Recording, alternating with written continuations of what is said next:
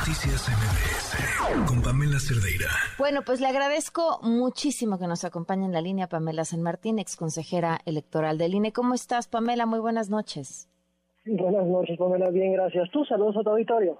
Oye, bueno, pues después de visto el dichoso plan B, ¿qué es lo que más te preocupa?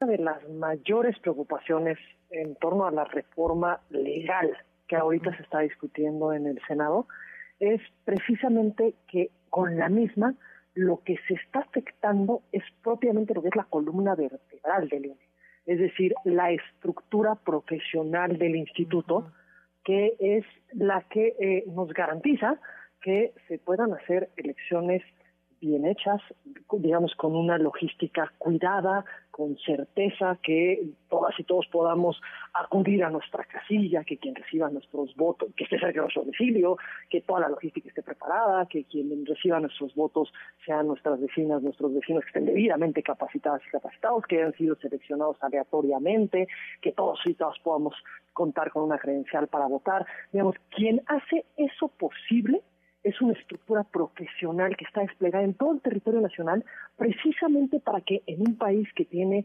tantas dificultades como la violencia, como la inseguridad, como la conflictividad social en los distintos territorios, se puedan instalar pues cerca de 163 mil casitas, se pueda visitar a millones de ciudadanas y ciudadanos. En las últimas elecciones se visitó a 12 millones de ciudadanas y ciudadanos para elegir a 1.5 millones que serían las y los que serían seleccionados funcionarios de mesa directiva casilla.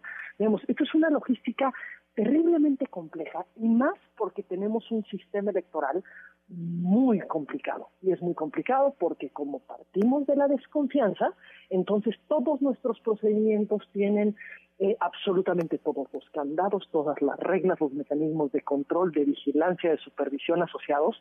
Entonces, para poder llevarlos a cabo bien, lo que se requiere es un personal profesionalizado. Y esa es la estructura con la que cuenta el Instituto Nacional Electoral. Y esa es una de las mayores fortalezas que tiene el INE, las que tienen menores cuestionamientos y, sin embargo, es la que se, eh, digamos, se diluye con la reforma electoral, porque, eh, por ponértelo de una forma muy simple, de cinco personas que organizan elecciones en cada distrito, pues se va a quedar una, según la reforma. Y eso lo que hace es inviable el poder garantizar que las condiciones de certeza que hoy tenemos la podamos tener en elecciones futuras con una estructura como la que se está proponiendo. Esto es lo que se propone con la reducción de los consejos distritales. Exactamente el, es de los consejos distritales y de las juntas distritales. Los consejos es la parte ciudadana de las elecciones, es decir, las y los ciudadanos de reconocido prestigio en las entidades, que se reducen de seis a cuatro, y las juntas distritales es el personal profesional que lleva a mm. cabo todas estas actividades eh, y que esas se reducen de cinco a uno. Ahora, este, este personal profesional, ¿qué actividades son? O sea, si es la persona que te está, que te da tu credencial de lector, la, ¿quiénes son esas, esos profesionistas para entenderlo mejor? A ver, yo te decía, en cada junta distrital tenemos a cinco vocales el día de hoy. Uno de capacitación. ¿Cuál es la, una de las funciones más importantes que tiene el vocal de capacitación? Es el que está a cargo de coordinar que se pueda visitar y capacitar a cerca de 12 millones de personas en cada elección. Es eh, quien tiene que coordinar a los capacitadores, asistentes electorales, a los supervisores, para que no puedan haber sesgos en quiénes son quienes reciben nuestros votos, que sean nuestras vecinas y nuestros vecinos y que se seleccionen aleatoriamente. Tenemos un vocal de organización.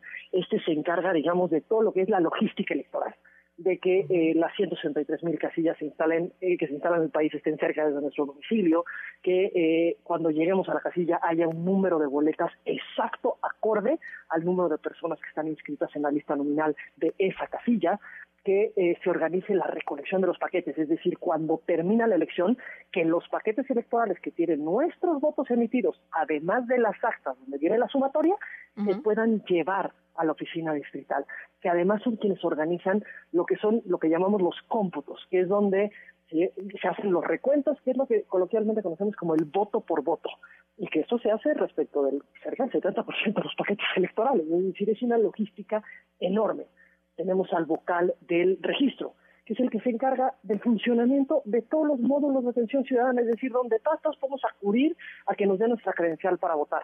Tenemos al vocal secretario, que dentro de otras múltiples funciones es el que tiene que, eh, digamos, llevar los procedimientos que se presentan por quejas contra los actores políticos. Es decir, si va, si vamos cualquiera nosotros y decimos se está colocando una propaganda electoral en un lugar prohibido, ¿quién es quien tiene que instruir ese procedimiento? El vocal secretario. Y luego tenemos al vocal ejecutivo, que es quien coordina todas estas actividades. Porque es importante que las actividades se coordinen porque el proceso electoral hay una razón por la que se llama proceso electoral, porque es una serie de actividades concatenadas que una depende de la otra. Entonces tiene que haber una coordinación casi como de reloj entre las actividades de unos vocales y de los otros, porque si no se llevan a cabo de forma coordinada cada una de estas actividades, digamos, no funciona la maquinaria. De todos estos vocales que hoy tenemos, el único que quedaría como una estructura profesional sería el que hoy es el vocal ejecutivo, que quedaría como lo llama la reforma vocal operativo, y el resto personal sería personal auxiliar y temporal. Es decir, no sería personal capacitado, no sería personal que entró por concurso, no sería personal que es evaluado, profesionalizado permanentemente en la institución. Ahora, este es, por ejemplo, cuando no hay eh, periodo de elecciones, ¿qué hace el vocal de capacitación? el vocal de capacitación, cuando no hay elecciones, en primer lugar se encarga de la educación cívica, es decir, de las distintas actividades para fortalecer la cultura democrática. Pero además, se tienen, después de cada elección, se tienen que hacer, digamos, evaluaciones sobre el proceso electoral inmediato anterior porque precisamente lo que tenemos es que aprender de los errores que cometimos en el proceso electoral inmediato anterior para poder proponer mejoras y soluciones para los procesos electorales subsecuentes. Digamos, y esto es algo eh, que requiere conocer el territorio, conocer a las, digamos, a los habitantes de ese territorio, porque no son las mismas estrategias que se llevan a cabo en todo el país. Eh, te pongo un ejemplo, en el estado de Aguascalientes, es mucho más común que cuando las personas son eh, seleccionadas para posiblemente ser funcionarios de mesa directiva de casilla, ellas mismas se trasladan a las sedes del INE para recibir la capacitación. En básicamente el resto del país, no sé, las personas no acuden a, la oficina del INE, sino que es el capacitador quien acude a sus domicilios. Poder conocer estas particularidades tiene que ver con conocer el territorio y con poder saber hacia dónde se tiene que eh, dirigir la actividad del INE. Ahora, este, me, te escucho y, he visto lo que ha pasado en los últimos días y me muevo entre este discurso que dice hay una intención de cooptar al, al organismo para este ahora sí que inclinarlo hacia su favor eh, esta otra que es por lo menos la que tengo yo de decir, pues no pudieron romper al destruir al INE, le rompieron una pierna o quieren romperle una pierna. Y este, y esta otra que es, o sea, se hizo esta propuesta con un absoluto desconocimiento de la operación. Eh, ¿Con cuál te quedas? ¿O cuál tienes tú? Me parece que lo que falta es poder conocer las implicaciones que tienen cada una de estas decisiones en qué se va a traducir las decisiones que están tomando y que haya una conciencia clara. No solamente se le está rompiendo una pierna, Aline, se le están quitando los brazos y las piernas. Es decir, no, si no se cuenta con una estructura profesional que sea la que se encargue de realizar estos procedimientos, la cantidad de errores que se pueden cometer son enormes y no lo digo porque especulo que posiblemente se puedan cometer errores. No precisamente esto ya lo hemos vivido con los organismos públicos electorales locales. Los organismos públicos electorales locales, una de sus mayores debilidades es precisamente que no cuentan con una estructura profesional permanente. Y no cuentan con ella no por falta de voluntad, sino porque es muy complejo que, eh, por ponerte un ejemplo, en eh, el estado de Veracruz, que tiene eh, 200 municipios, pues tú tengas una estructura desconcentrada en cada uno de los 200 municipios. Entonces, eh, no sé cacho, digamos, es, es, esto por las características del territorio, de los municipios, de los distritos, es muy difícil que los OPLES tengan una estructura profesional, pero precisamente por los, los efectos que tiene no tenerla, es por lo que cada vez más ha habido un apoyo, acompañamiento de, por parte de la estructura profesional del INE para coadyuvar en los procesos que le corresponden a los OPLES, para normarlos de una mejor forma, para adecuarlos y poder garantizar que se lleven a cabo de mejor forma con esa debilidad estructural que tienen.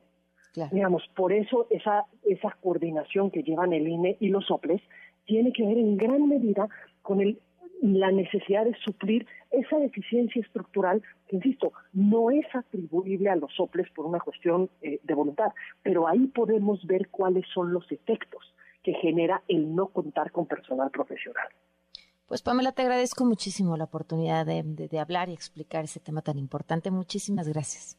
No, te lo agradezco yo a ti, Pamela, y creo que es, importante que, lo conozcamos para que precisamente podamos llevar una discusión que nos lleve a a poder encontrar los mejores mecanismos para lograr los objetivos que se tengan, pero sin dejar en riesgo el que podamos generar, que digamos celebrar elecciones con las mismas certezas que tenemos el día de hoy. Claro, y el, y el camino recorrido, ¿no? Finalmente, eso te ha costado tiempo también, no hay que tirarlo a la basura. Exactamente. Muchísimas gracias, muy buenas noches. Gracias a ti. Te mando un fuerte abrazo y saludos a tu auditorio. Noticias